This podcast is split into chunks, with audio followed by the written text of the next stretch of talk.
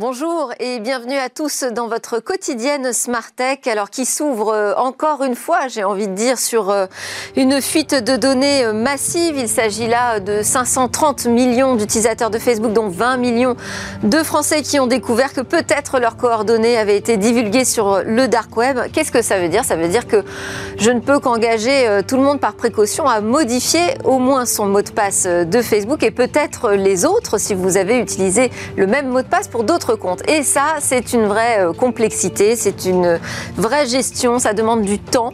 Et heureusement, on va ouvrir cette émission avec une nouvelle fonctionnalité d'un outil de gestion euh, des mots de passe qui devrait euh, largement nous simplifier la vie grâce notamment à l'introduction du machine learning dans ce logiciel de gestion. Et vous allez voir comment ce machine learning va s'immiscer petit à petit dans l'ensemble de nos logiciels. On en parle avec Daniel Glasman, un illustre, une figure euh, de la programmation euh, dans quelques instants. Et puis, le cœur de cette émission, lui, sera consacré à l'hydrogène. On en parle depuis quelques temps aussi dans Smartech. Là, nous allons aller plus en profondeur sur la stratégie de l'État, puisque nous aurons en plateau le ministre des Transports, Jean-Baptiste Djebari.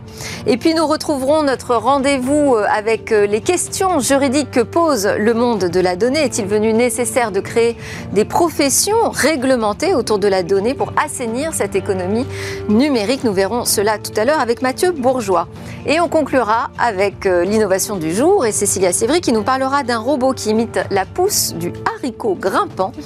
Euh, mais ce n'est pas juste une anecdote, ça ouvre de grandes perspectives d'innovation. Allez, tout de suite, place à l'interview.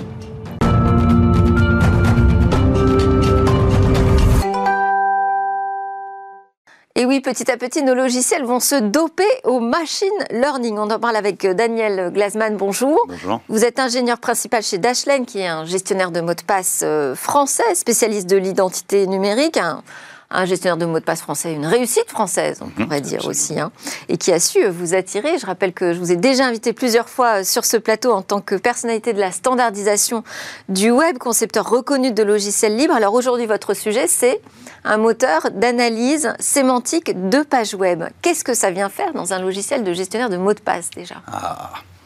Alors le moteur d'analyse sémantique de page web, c'est le cœur du gestionnaire de mots de passe. Euh, tout navigateur web ou tout gestionnaire de mots de passe est obligé de reconnaître les, formulaires que vous remplissez dans une page web pour vous connecter à un service, pour créer un nouveau compte, pour changer de mot de passe. S'il souhaite vous proposer de sauvegarder vos mots de passe pour vous ou de générer vos mots de passe pour vous, de mettre à jour vos mots de passe pour vous. Et cette reconnaissance des formulaires, elle est compliquée elle est vraiment très compliquée. Les navigateurs web ont en général des heuristiques relativement simples.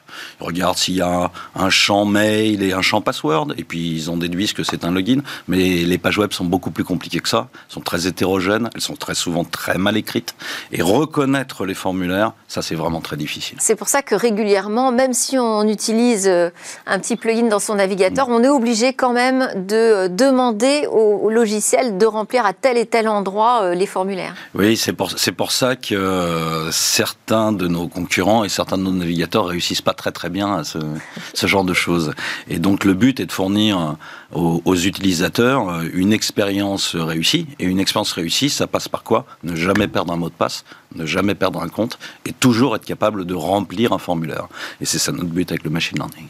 Alors moi, ce qui a attiré mon attention, c'est euh, une nouveauté donc, qui est euh, annoncée par euh, Dashlane dans son outil Password Changer. C'est déjà la modification en un clic de l'ensemble de ces mots de passe. Alors pas pour faire un seul mot de passe dans toutes les applications, hein, mais vraiment un mot de passe différent pour chaque compte. Et puis un nouveau moteur de saisie automatique basé sur le machine learning. Ça y est, donc on a du machine learning qui arrive dans le, logiciel de gestion de mots de passe. Oui, et c'est quelque chose qui n'était pas trop possible il y a quelques années. Pourquoi euh, À cause des performances des navigateurs web, tout simplement. Euh, si on revenait, euh, allez, pas 4-5 ans, mais 7 ans en arrière, les performances des navigateurs web étaient vraiment euh, très en deçà de ce qu'elles sont aujourd'hui. Il y a eu vraiment un gain phénoménal au cours des 5, 6, 7 dernières années en termes de performance. Et on arrive à faire des choses qui sont considérablement plus gourmande en, performance et en puissance qu'elle ne l'était euh, à l'époque. Parce que le machine learning, ça réclame d'importantes performances C'est des calculs mathématiques. point barre. Donc le machine learning, c'est deux mots qui semblent un peu abscons, mais qui sont des maths pures derrière. Et en gros, vous en faites un tout petit peu, mais vraiment la base, quand vous prenez votre Excel, euh, que vous mettez euh, une courbe avec quelques points et que vous tentez d'interpoler, c'est-à-dire trouver la, droite qui, ou la courbe qui passe le plus près de vos points. C'est une courbe d'interpolation. C'est trouver la meilleure, la réponse la plus approchante à vos données de base. Bah, le machine learning, c'est ça. C'est vous avez des données de base et vous allez en déterminer des formules mathématiques qui vont tenter de vous rapprocher le plus possible, on essaye d'atteindre des taux de, qualité exceptionnels, de vos données de base. Et, alors là, appliqué euh, à, la compréhension d'une page web. Absolument. Donc ça veut dire vous nourrissez, vous collectez énormément de pages web et vous apprenez. Très précisément. Euh, à la machine, enfin au logiciel, euh, vous lui apprenez à reconnaître où seront les champs de saisie Alors on apprend, oui, c'est un, un, sacré processus, attention. Hein. Mais oui, le, c'est exactement ça. Le but est de nourrir les fonctions mathématiques qui sont derrière pour qu'on on affine les, les composants de ces fonctions mathématiques de de, mieux en mieux pour que le résultat des calculs donne les typologies des formulaires. Alors comment on fait ça? Euh, bah, On collecte d'abord de nombreuses pages web et on a des humains qui annotent les formulaires. Ceci est un login, ceci est un mot de passe, ceci est un mail, ceci est une adresse. Et à la fin, on passe tout ça dans un, gros moteur qui va calculer ces, coefficients des fonctions mathématiques. Une fois que c'est calculé, ça s'appelle un modèle on le met dans notre extension web, dans, nos outils, et au lieu de les entraîner, on les applique. Donc on donne ce qu'on trouve dans la page web, la fonction mathématique nous dit Ah, en fonction des coefficients que tu me donnes, cela semble être un code postal. Et alors le résultat pour l'utilisateur, c'est quoi? C'est que euh, quand il va se connecter sur une page, un nouveau site sur lequel il doit s'identifier, l'identification se fera euh, alors déjà... moins d'une seconde Oh là, beaucoup moins d'une seconde. Euh, le but initial, les buts initiaux de, notre migration vers le machine learning étaient, un, d'être considérablement plus rapide, deux, de n'avoir beaucoup moins de, de maintenance humaine, parce que notre moteur précédent était plutôt un système expert, c'est-à-dire basé sur des règles éditées et créées à la main est maintenu à la main. Donc là, on a plutôt une espèce de boîte noire. On lui donne des données en entrée, il fait ses petits calculs et en sortie, il vous donne euh, excusez-moi de la grossièreté, un moteur d'inférence. Donc il est capable de comprendre tout seul euh, en fonction du contexte d'une page. Et on peut le corriger. Et on peut le corriger. C'est-à-dire si on lui donne plus de données ou qu'on ajuste quelques paramètres, euh, on va être capable d'améliorer la compréhension des pages web. En termes de performance, on est capable de reconnaître un champ dans une page web en 180 microsecondes. Donc, euh, même si vous avez 20 euh, champs dans votre formulaire, on est très en deçà de, euh, du seuil de perception de l'œil humain, vous voyez, pour un changement. Donc, rapidité et, efficacité. Exactement. Et vous voyez arriver le machine learning comme ça dans des logiciels de moins en moins, justement, exigeants, de plus en plus grand public? Bah, Vous en avez déjà pas mal dans votre montre oui, même si parfois elle a du mal à se mettre à l'heure, je dois dire, hein, Daniel. je, suis, navré, les montres ne servent plus à donner l'heure. Mais euh, vous en avez pas mal dans votre montre pour euh, euh, les algorithmes d'urgence, les reconnaissances du pouls et des alertes, les nouveaux modèles, la reconnaissance de la saturation d'oxygène, des choses comme ça. Pour l'e-santé, il y en a beaucoup. Et en, termes de standardisation, on est en train d'évoluer grandement. Donc, les, les matériels commence à intégrer des puces dédiées au machine learning. Les Et ça, ça va changer beaucoup de ah, Ça change beaucoup la donne. Euh, bon, le, une marque américaine euh, dont le logo est un fruit, que je ne vais pas citer ici, euh, ces dernières machines ont une puce absolument dédiée machine learning, qui est... Enfin, je veux dire, ça va à une vitesse folle. C'est super puissant. Et à partir du moment où vous exposez l'accès programmatique à ces puces, soit dans le système, soit carrément au-dessus dans les navigateurs, vous pouvez en profiter et faire des choses euh, extrêmement puissantes et beaucoup plus puissantes qu'avant. Donc vous avez l'aspect matériel, le matériel arrive, et vous avez l'aspect programmation. Et euh, dans l'organisme de standardisation internationale du web, qui est le W3C, vous avez un, groupe de travail qui s'appelle Machine Learning sur le web.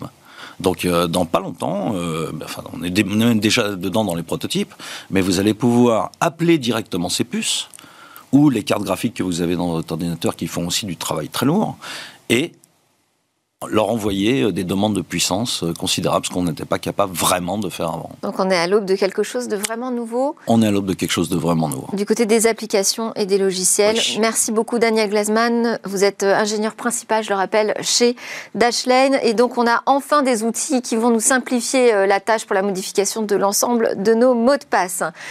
Bah maintenant, c'est l'heure de notre talk sur l'hydrogène et le futur des transports, avec notamment le ministre Jean-Baptiste Djebari. Thank you. Alors l'hydrogène de son petit nom H2 est-il l'avenir des transports? Nous en parlons avec euh, Jean-Baptiste Djebari, ministre délégué chargé des Transports, avec euh, Pierre-Étienne Franc également. La dernière fois que je vous ai reçu, vous étiez encore chez Air Liquide et euh, depuis, vous avez pris la tête de la création et de la gestion de 5T Hydrogène, qui est un fonds de financement pour des projets d'infrastructures à hydrogène propre. Nous avons également en vidéo avec nous Guillaume Crunel, associé en charge du secteur automobile et des mobilités chez Deloitte France.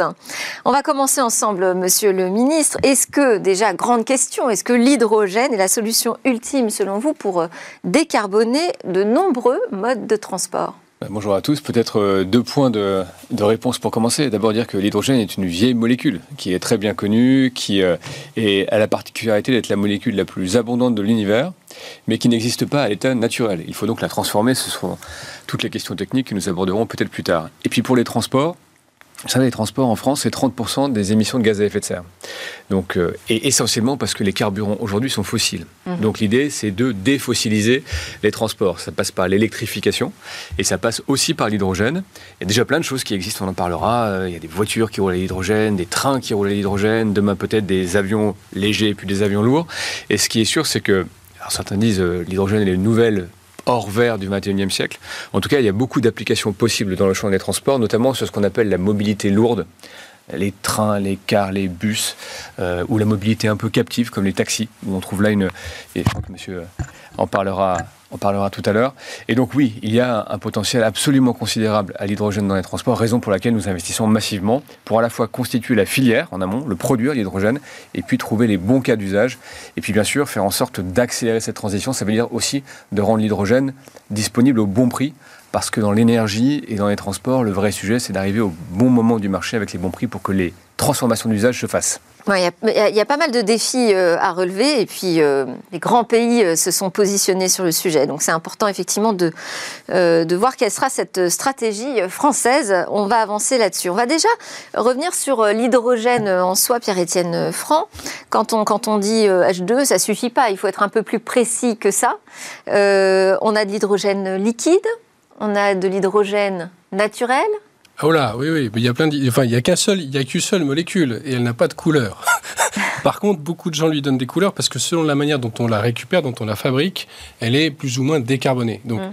la base de production de l'hydrogène aujourd'hui, c'est du blanc, bleu, vert. Alors maintenant, le blanc, vous venez de me l'apprendre. Bon, heureusement, je. Blanc, c'est le naturel. J'ai compris, mais en fait, la première forme de production d'hydrogène aujourd'hui, c'est à partir de gaz naturel. On casse la molécule de gaz naturel, on fait de l'hydrogène et on émet du CO2.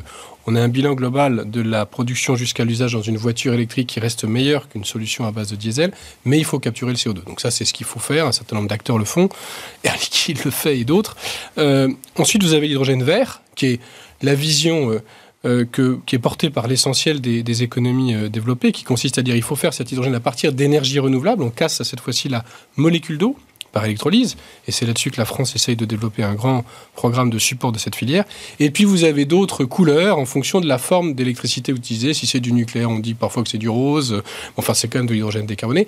Et alors l'hydrogène blanc, effectivement, vous m'avez passé parlé de ça il y a juste, juste là.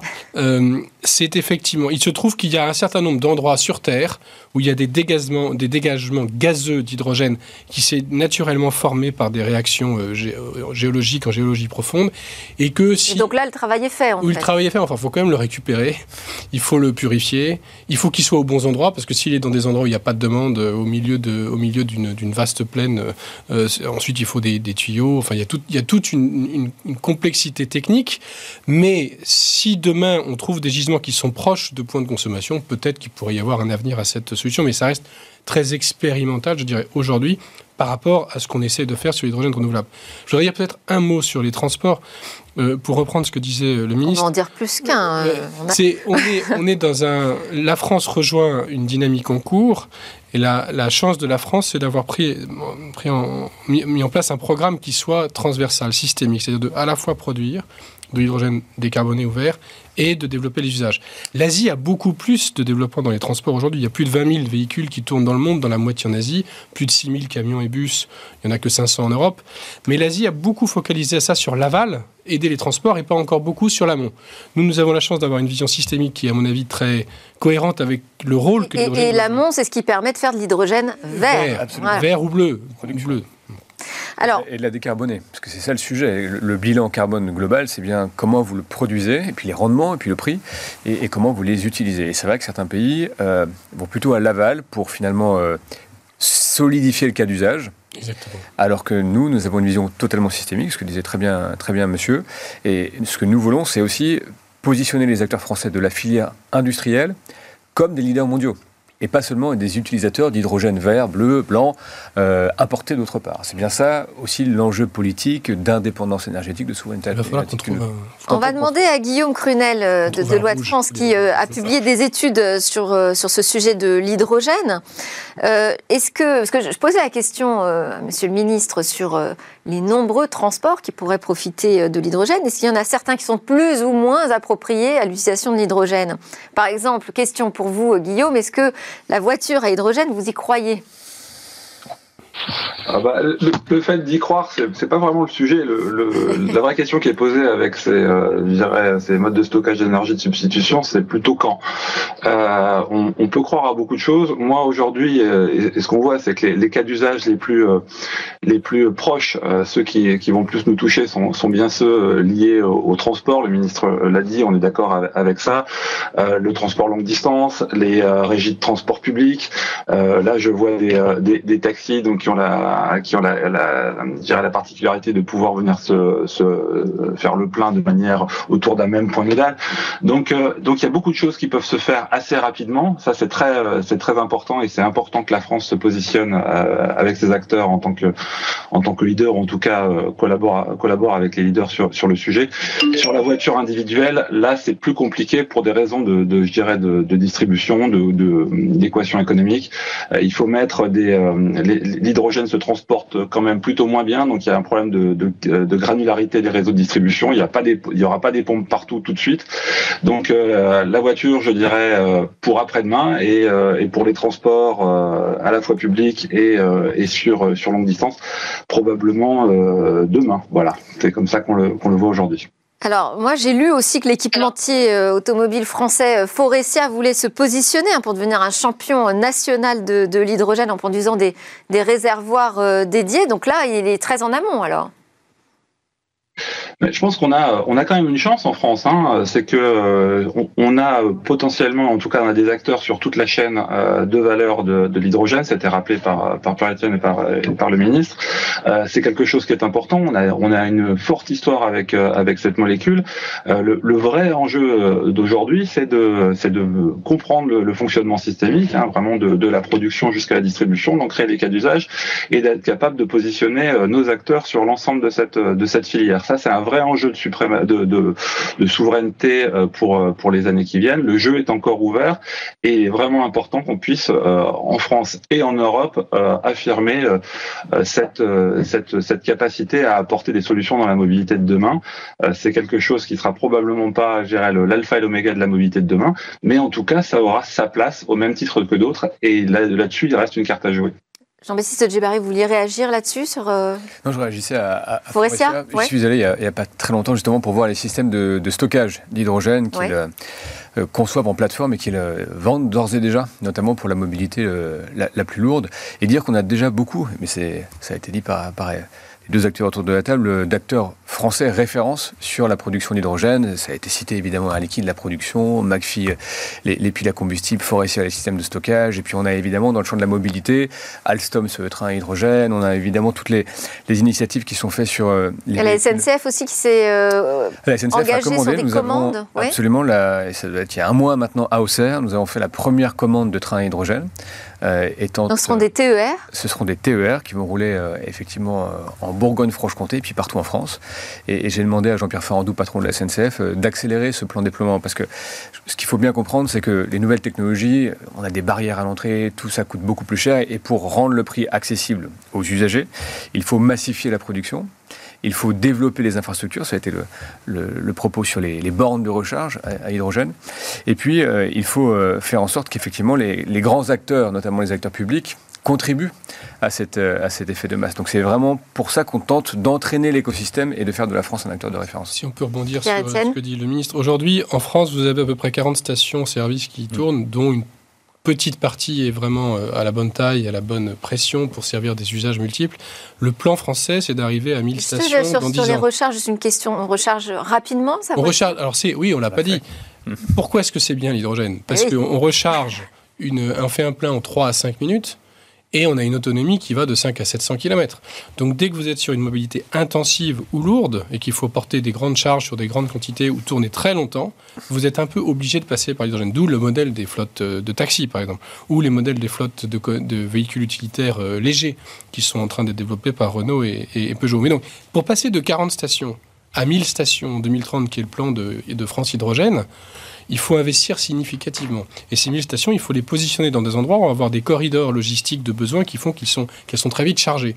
on a plus de 7 milliards quand même euh, de l'État hein, sur, euh, sur l'hydrogène. Sur l'ensemble de la filière, sur les appels à projets territoriaux. D'ici 2030, D'ici 2030. Et, et euh, c'est important de comprendre que cet argent, on a de l'argent aujourd'hui en Europe, le système financier est tel qu'il est, on a de l'argent dans l'économie, on, a évidemment une totale complémentarité entre les fonds publics, les plans publics et le financement euh, privé. Et ça, ce sera extrêmement important dans les années qui viennent. Et c'est pour ça que l'annonce du fonds 5T est, je fais la pub pour, bienvenue. Pour le collègue. mais, mais, mais, non, mais ce sera nécessaire. Si on veut continuer à, à garder ce leadership, on aura un rôle complémentaire du public qui fera finalement les premiers investissements ou qui les soutiendra très fort. Et d'ailleurs, le, privé fait aujourd'hui d'ores et déjà des investissements considérables, euh, notamment pour poser les premières infrastructures. Et c'est vrai que par exemple, les Allemands ont commencé un peu plus tôt, on en parlait a quelques semaines maintenant, euh, à compter de 2013, n'ont pas, ont figé des premières technologies et font ça de façon incrémentale. Quand nous, on a attendu un petit peu, ce qui veut dire qu'on a un effet aujourd'hui de, massification un peu rapide. On doit rattraper un tout petit peu, être plus habile sur, euh, disons, les degrés de maturité technologique pour créer cette effet d'entraînement euh, systémique absolument positif. Mais grâce aux Allemands, grâce aux Allemands, on a pu développer des logiques de série et de taille de stations qui font que le prix des stations a été divisé par deux ou trois. Et donc maintenant, on peut commencer à faire des stations beaucoup plus grosses parce que les, les cas d'usage sont beaucoup mieux clarifiés. Et donc arriver probablement à des coûts de revient par station et donc euh, une utilité de la dépense publique qui est probablement beaucoup plus pertinente qu'il euh, y a dix ans. Mais par contre, alors, le, coût d'un plein euh, pour un camion, par exemple Alors, ça, c'est le grand débat. Il faut arriver autour de, entre, sous, sous les 7 euros du kilo. Avec un kilo, avec, dans une, un kilo dans une voiture, je fais 100 euh, km. D'accord. Euh, si, si, on arrive sous ces, sous ces prix-là, on est assez compétitif. Mais aujourd'hui, on est plutôt autour de 10. Et puis en même temps, il faut que cet hydrogène soit vert. Quand l'hydrogène devient, quand on le produit de manière verte, il, il, coûte 1 ou 2 euros de plus. Parfois même 3. Ça dépend un peu de la, de, la manière dont on, dont on fabrique son électron et dont on le, dont on l'utilise. Donc c'est là que les besoins publics d'un côté permettront d'amortir une partie du delta de coût entre l'hydrogène euh, vert et l'hydrogène, euh, le prix de l'hydrogène habituel. Euh, et deuxièmement, qu'il faudra effectivement que les, agents financiers aident à, à, développer ces projets à l'échelle pour partager les risques avec les industriels qui ne peuvent pas prendre tout seuls les masses considérables d'investissements qu'il faut faire. La taille du fonds que vous créez? Alors, on, ambitionne un fonds d'un milliard d'euros. On, ambitionne un fonds qui ne va pas uniquement servir la France, qui a pour objectif de servir tout un tas de, géographies qui sont motivées pour développer l'économie euh, de l'hydrogène et qui va accompagner les acteurs sur l'ensemble de la chaîne de valeur, de la production d'hydrogène vert à base d'électrolyse jusqu'à son usage dans les transports, en participant en actionnaire minoritaire dans des projets qui seront construits par l'écosystème français, européen, américain euh, et autres. On a des premiers investisseurs américains qui ont annoncé leur soutien et on espère bien sûr en avoir d'autres, des acteurs européens asiatiques dans les, dans les semaines et les mois qui viennent. Guillaume Crunel, euh, comment se prépare euh, le secteur euh, que vous fréquentez, vous, au quotidien, autour de la mobilité, à l'arrivée de cet hydrogène? Et cette question, vous l'avez soulevée, hein, de l'enjeu de souveraineté pour l'Europe Je dirais que de, de, de manière générale, l'hydrogène est rentré dans le est rentré dans le je dirais les perspectives à, à, moyen terme de, de l'ensemble des, des, acteurs. C'était pas le cas il y a cinq ans. Hein, on peut te, tout à fait tout à fait clair là-dessus. Donc il y, a, il y, a, une bascule qui est en train de se faire. Elle se fait euh, elle se fait euh, avec les contraintes environnementales. La période actuelle aide aussi. Donc euh, donc on voit apparaître un certain nombre de, de, projets et sont dans les feuilles de route de l'ensemble des, des constructeurs. On les positionne un peu plus de manière un peu plus lointaine il s'agit de véhicules individuels, en tout cas pour, un déploiement euh, massif. Maintenant, sur toute la partie transport, euh, véhicules, euh, véhicules de transport public, euh, là, on a des projets qui arrivent, on a des choses qui, sont clairement presque sur le marché, voire déjà sur le marché. Donc, je, pense que là, on est vraiment sur des histoires de poulet d'œufs autour de capacité à distribuer, capacité à avoir des coûts des, des coûts d'exploitation suffisamment suffisamment compétitifs. Le nerf de la guerre dans le transport, c'est clairement le c'est clairement, le, le, le, coût de revient au kilomètre. Donc il y a vraiment une question autour de faire baisser euh, le coût d'hydrogène, si possible, faire baisser le coût euh, de, de, revient des, euh, des, bornes. Et là, il y a un effet de, de, gain industriel qui est extrêmement majeur, ça a été, ça a été dit. Et puis s'assurer d'avoir les, bons cas d'usage et la bonne, et la bonne distribution logistique. Et c'est pour ça que quand on parle de transport, l'important c'est c'est pas c'est certes le territoire national, mais c'est aussi l'Europe puisque les, les transports, traverse l'ensemble de ces territoires. Nous, on a fait notre étude. On pense qu'avec 600, 700 bornes correctement, euh, correctement placées en, Europe sur les grands réseaux, on peut assurer une, je dirais une, une correcte euh, fluidité des, des, transports lourds sur euh, au moins routier euh, en Europe. C'est un investissement de 5 ou 6 milliards d'euros en, en, aval de distribution. Ce sont des choses qui sont à portée de la main, que les acteurs ont, ont, ont en tête et, et est important que ça arrive assez vite. Et vous voyez l'écosystème, les constructeurs qui investissent aujourd'hui euh, sur l'hydrogène? Bah, vous avez un certain nombre d'accords qui ont été euh, qui ont été euh, rendus publics récemment euh, avec un entre des, des acteurs de l'hydrogène et puis des acteurs automobiles. On peut toujours penser que ça va ça, ça va pas pas assez vite. Maintenant, il faut il faut il faut se dire que les premiers si on pense aux, aux constructeurs automobiles, l'automobile ça va venir mais ça va venir un petit peu après. Il faut créer des structures, il faut créer des cas d'usage et c'est d'abord le transport et le transport public. Et là, il y aura des choses. Oui, d'ailleurs, euh, j'ai cité le cas de la SNCF et euh, du TER, donc qui va se substituer au TER qui tourne encore au diesel hein, sur euh, les parties non électrifiées du, du, réseau. Mais il faut attendre quand même 2025. Ça prend du temps. Oui, alors deux, choses qui sont intéressantes, c'est que vous dites les parties non électrifiées du réseau, mais c'est oui. 50% du réseau ah TER oui. qui est non électrifié. Donc aujourd'hui, effectivement, les, les, TER ouais. roulent euh, au, au, diesel, pour faire simple, peut-être demain avec un peu de, de bimode, euh, diesel et, et, batterie, mais ce qui est sûr, c'est qu'il y a là un marché, un cas d'usage qui est particulièrement pertinent. Et pourquoi il faut attendre 4 ans? Euh, D'abord, les, les notamment Alstom, hein, qui fabrique la chaîne de traction à Tarbes, euh, que je suis allé voir également, a déjà fait rouler euh, des trains en, en Allemagne. C'est le process, alors je suis moins expert de ces sujets-là, mais d'industrialisation qui prend toujours du temps, de certification, ça je connais, c'est chez moi.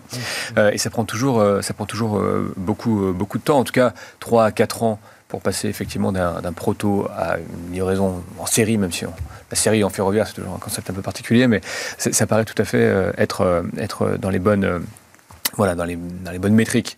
Donc je reviens sur un sujet qui est important, sur le sujet euh, voiture, euh, bref, complémentarité des modes. On est aussi dans un grand plan en France d'électrification des véhicules légers, autrement dit, oui. euh, d'avoir de plus en plus de véhicules électriques. Et on sait très bien qu'on aura peut-être des véhicules électriques pour les, les, plus petites voitures, et puis de l'hydrogène pour les mobilités les plus, les plus lourdes, et puis pour les grands axes logistiques. Tout ça, de toute façon, va nécessiter beaucoup d'électricité. On a fait les calculs à 2035, à 2050, avec des taux de pénétration des véhicules légers électriques importants, et puis des taux assez conservateurs finalement pour la mobilité la plus lourde. Et, et les chiffres qu'on a, et c'est assez consensuel d'ailleurs avec les chiffres que donnait euh, François Bayrou, euh, qui s'occupe un peu des mêmes sujets euh, au commissariat au plan, c'est qu'on aura besoin de 33% d'électricité en plus par rapport à ce qu'on produit d'ores et déjà aujourd'hui. Donc ça veut dire autant en, éolienne, autant en photovoltaïque, produit ici ou, ou en partenariat avec d'autres. C'est peut-être aussi le sujet à un moment de l'hydrogène liquide. Donc vous voyez que... De nucléaire? euh, Du nucléaire, évidemment. Vous voyez que ça remet en cause euh, toutes les conceptions, en tout cas toutes les politiques qui ont eu cours jusqu'à présent, parce qu'on est vraiment, de ce point de vue-là, pour les transports, pour l'énergie, dans une révolution qui s'amorce, et en tout cas dans une transformation de la feuille de route publique en quelque sorte que nous devons nous donner pour la suite. Si je peux euh, ajouter un point, l'intérêt de l'hydrogène dans cette histoire, c'est qu'il permet de totalement dégouloter l'usage du renouvelable. À partir du moment où l'hydrogène est là, tout le renouvelable qui arrive peut se déverser sous forme d'hydrogène, et cet hydrogène se stockant correctement, je peux ensuite l'utiliser pour décarboner tous ces usages aval dans l'industrie dont on n'a pas parlé, qui sont Donc ça justifie les investissements dans les éoliennes et les panneaux solaires. Ah bah, non, mais ça permet de, s'assurer que, que, cette production pourra être écoulée intelligemment. Mhm. Comme on a la complémentarité avec, avec, le nucléaire en plus en France, on a du coup une capacité à fournir en base load de manière continue de, de l'électricité décarbonée pour faire cette euh, énergie très propre. Et donc c'est un très bon accompagnateur c'est le bon vecteur de transfert du renouvelable vers l'ensemble des euh, consommateurs euh, d'énergie. Juste pour terminer, est-ce qu'on a une stratégie un peu spécifique à nous, la France, sur euh, l'hydrogène? On est un des pays qui, comme les Allemands, comme quelques autres grands pays, investissons le plus. Et, donc c'est d'abord aussi une guerre de, capex et donc d'investissement et, une guerre économique, parce que ça permettra ça de faire baisser le prix et donc d'accélérer les cas d'usage. Et puis euh, en France, on a une stratégie qui euh, s'appuie aussi sur une filière qui existe déjà et qui est déjà très bien positionnée. Et l'idée, c'est qu'effectivement nos industriels déjà bien positionnés en France et en Europe soient demain euh, les leaders, parmi les leaders ou le reste, les leaders mondiaux de l'hydrogène dans un marché qui aura beaucoup cru. Et, c'est ça l'objectif de la France, c'est d'avoir une stratégie nationale, européenne, avec un rayonnement d'envergure mondiale. Et pour ce faire, il y a du travail devant nous. Franc, on a une particularité en France Je pense qu'on a réussi à construire une, une, vraie vision globale du secteur. On a compris que l'hydrogène, ce n'est pas un nice to have, c'est un élément systémique de la. Moi, j'imagine que les États-Unis aussi l'ont compris. Non, non, non, non, non, non. Le grand, le grand retard aujourd'hui est américain. Il est en train d'être rattrapé parce que je, pense, je pense que c'est devenu un sujet quand même de préoccupation majeure. Voilà, le plan Biden a compris que, enfin, intègre cette dimension hydrogène. Aujourd'hui, les États-Unis et l'hydrogène, c'était essentiellement la Californie. Il y a un certain nombre de programmes de recherche assez bien développés par le DOE, mais la Californie était un peu pionnière. Donc les pays qui avancent le plus vite aujourd'hui, c'est effectivement l'Europe de l'Ouest, la Corée sur l'aval, donc sur les transports, le Japon sur les transports et sur la production d'hydrogène que l'on va transporter d'un continent à un autre, parce qu'ils ont besoin d'importer des énergies propres, et la Chine, qui euh, est extrêmement agressive sur son déploiement euh, dans les transports et commence maintenant à regarder l'hydrogène vert. Donc en fait, on est à temps. Le seul enjeu maintenant, c'est d'exécuter rapidement la mise en œuvre des plans de soutien, de faire des PPP, des, partenariats publics-privés ou des logiques de soutien multiannuels qui permettent au déploiement de se faire rapidement.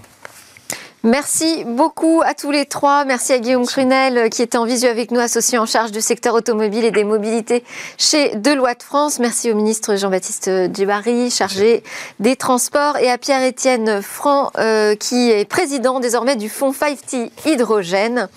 Euh, juste après la pause, on change de sujet, on part sur des questions juridiques que pose ce monde de la donnée.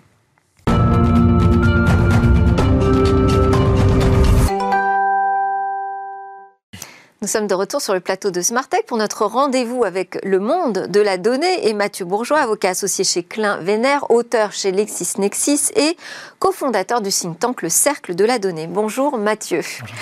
Alors, on a cette question, faut-il réglementer les nouveaux métiers autour de la donnée? Mais peut-être avant euh, d'arriver sur euh, cette question, est-ce que vous pourriez nous dire pourquoi euh, vous, vous posez aujourd'hui cette question. Est-ce qu'il y a une insuffisance d'encadrement des fournisseurs de services numériques? Bonjour Delphine, bonjour à tous. Alors oui, avant toute chose, rappelons peut-être brièvement qui sont les principaux fournisseurs justement euh, de numérique. Alors on distingue trois catégories de fournisseurs. Les premiers, bien sûr, ceux que tout le monde connaît, les fournisseurs de produits, c'est-à-dire les fabricants de matériel, de hardware, et les fabricants de logiciels, les éditeurs de logiciels. Ces deux, cette première catégorie, historiquement, ce sont des industriels américains qui ont évolué dans un contexte d'après-guerre et de croissance euh, néolibérale, enfin très, très libérale, et donc très peu régulée. On pense bien sûr sur IBM, Microsoft, les pionniers du numérique, enfin de l'informatique à l'époque, qui étaient très peu régulés et qui, quand ils sont arrivés en Europe, euh, se sont retrouvés sur un marché très peu régulé. Ensuite, et ça c'est beaucoup plus réparti en Europe, les fournisseurs de services numériques. Vous savez, ceux qu'on appelait les SS2I mhm. et qui depuis euh, quelques années euh, sont dénommés les ESN, les entreprises de services numériques. Alors en France, pour le coup, ça représente un gros, un gros contingent puisque on, on, dénombre à peu près 530 000 employés, 56 milliards d'euros de chiffre d'affaires, plus de 2000 entreprises, donc c'est un gros écosystème.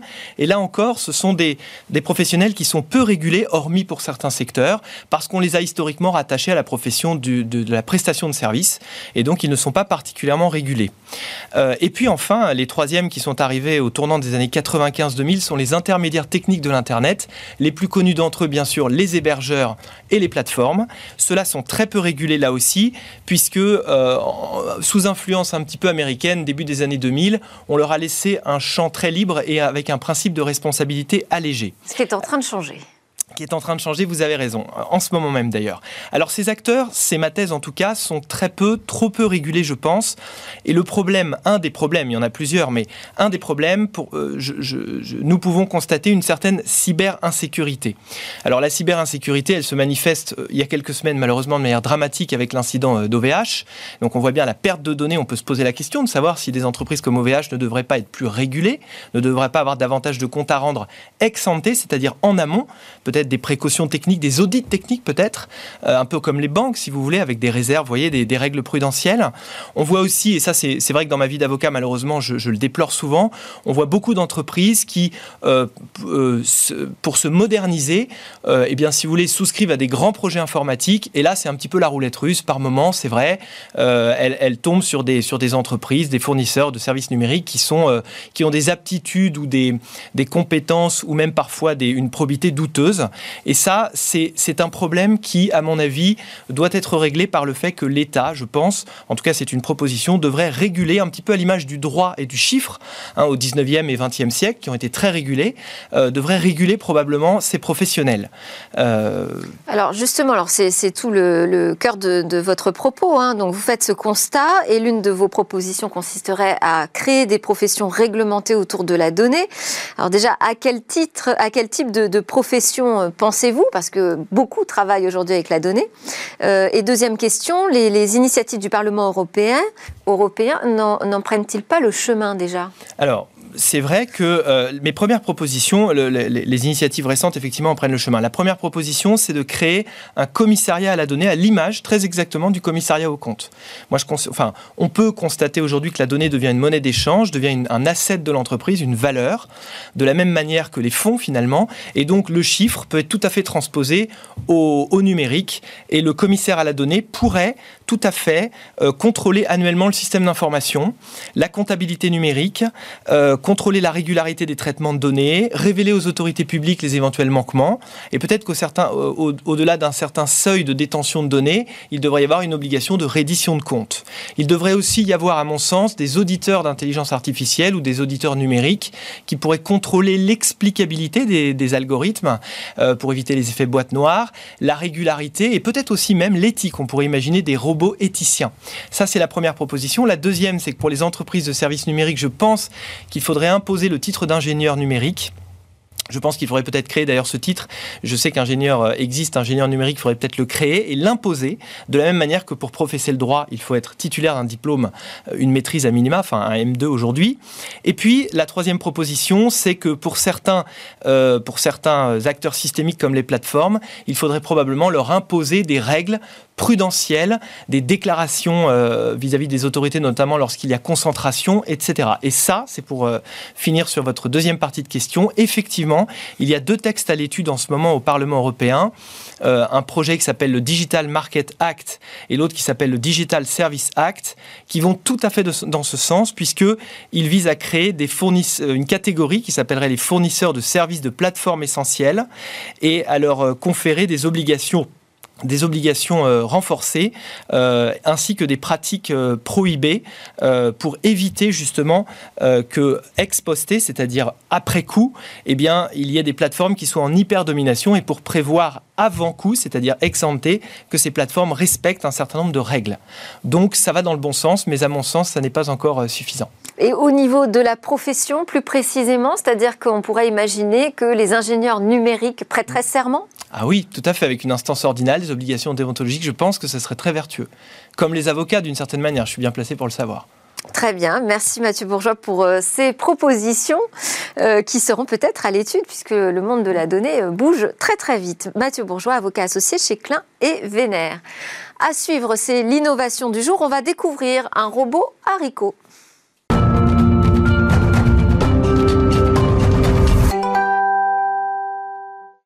À quoi ressemblera demain chaque jour? Cécilia Sévry nous en livre un aperçu grâce au trouvailles qu'elle fait sur le web. Bonjour Cécilia. Bonjour Delphine. Aujourd'hui, vous allez nous présenter une innovation qui est tout droit sortie du biomimétisme. Oui, je vous présente aujourd'hui un robot haricot. En fait, c'est un robot encore au stade de prototype, hein. euh, il faut préciser, mais qui va imiter la pousse d'un haricot grimpant. Parce qu'un haricot euh, grimpant, il s'enroule autour d'un support vertical, euh, comme une corde ou une tige, et eh bien pour pouvoir pousser vers le haut en utilisant ces pouces qui sont sensibles et qui vont détecter le support à suivre. Et donc des chercheurs de l'Université de Géorgie ont décidé de s'en inspirer pour créer un robot pensé pour les, euh, pour les endroits étroits, euh, les endroits difficiles d'accès. Donc ce serait euh, la solution idéale. Et de quoi est-il constitué Alors, en fait, c'est un robot complètement mou. Euh, pour protéger euh, sa structure, il y a du silicone imprimé en 3D qui fait 7 cm de long euh, environ. Et puis à l'intérieur, il y a d'abord un canal souple avec une fibre optique pour transmettre les données numériques. Et puis autour de cette fibre, il y a un canal pneumatique par-dessus qui est enroulé en hélice autour de la fibre optique. Et donc, vous l'aurez compris, puisque c'est un canal pneumatique, ce robot, il va fonctionner grâce à l'air comprimé tout, simplement. Et donc c'est une solution assez simple qui va permettre une coordination du mouvement extrêmement simple et ça c'est très pratique pour toutes les utilisations. Et alors comment sait-il qu'il doit avancer par alors, Grâce à un capteur, on va reproduire. Un capteur va reproduire le même effet que, euh, vous savez, ces pouces sensibles euh, autour du haricot ou dans notre végétal grimpant qui va reconnaître l'objet autour duquel s'enrouler et qui va s'enrouler parfaitement. Le capteur va avoir le même rôle ici, il va transmettre les données via euh, le, la fibre, le canal optique. Il va transmettre ces données, un algorithme va dire OK, tu vas donc prendre tel ou tel mouvement pour suivre en fonction de l'épaisseur et de la longueur de l'objet pour s'y adapter complètement et s'y enrouler complètement. Et donc des tests ont été réalisés avec des objets comme un crayon par exemple, ou alors euh, la tige très fine d'un trombone, vous savez, qu'on détache comme ça, et dans les deux cas, ça fonctionnait. Et alors, à quoi pourrait servir un robot haricot? Alors, euh, le but eh bien, de ce robot euh, haricot, c'est de pouvoir proposer des robots capables de s'insérer dans les milieux très confinés, euh, voire même des milieux hostiles aux machines, par exemple trop humides. Ici, l'idée, c'est qu'on puisse utiliser ce robot partout et qu'il soit quasiment autonome. Avec simplement de l'air comprimé, il pourra faire son chemin tout seul puisqu'il va s'adapter à la forme de l'objet. Il pourra même attraper hein, des objets. C'est ça aussi euh, l'idée. Alors, euh, les milieux très confinés, je l'ai dit, tout est possible. Par exemple, pour les secteurs de l'industrie, les secteurs de l'agriculture pour mettre euh, dans, les, dans les plantations des capteurs qui vont s'accrocher eux-mêmes euh, euh, aux plantations. Et puis, il y a la médecine aussi. Alors, on y embarquerait des capteurs assez différents en fonction des besoins, des capteurs de radioactivité, des capteurs d'humidité, voire même des capteurs de fréquence cardiaque. Ça, c'est encore une autre idée. c'est l'objectif des chercheurs qui ont développé cette technologie. C'est de créer à terme une, un robot haricot miniaturisé pour l'utiliser dans la médecine en particulier. C'est-à-dire qu'on pourrait euh, l'injecter dans le corps Oui, c'est l'idée. On pourrait l'injecter dans le corps et donc euh, le laisser trouver son chemin toute seule dans le corps humain euh, pour que ce soit le moins invasif possible et le plus intelligent possible. Merci beaucoup Cécilia Sévry. Merci à tous de nous avoir suivis. On se retrouve dès demain pour de nouvelles discussions sur la tech.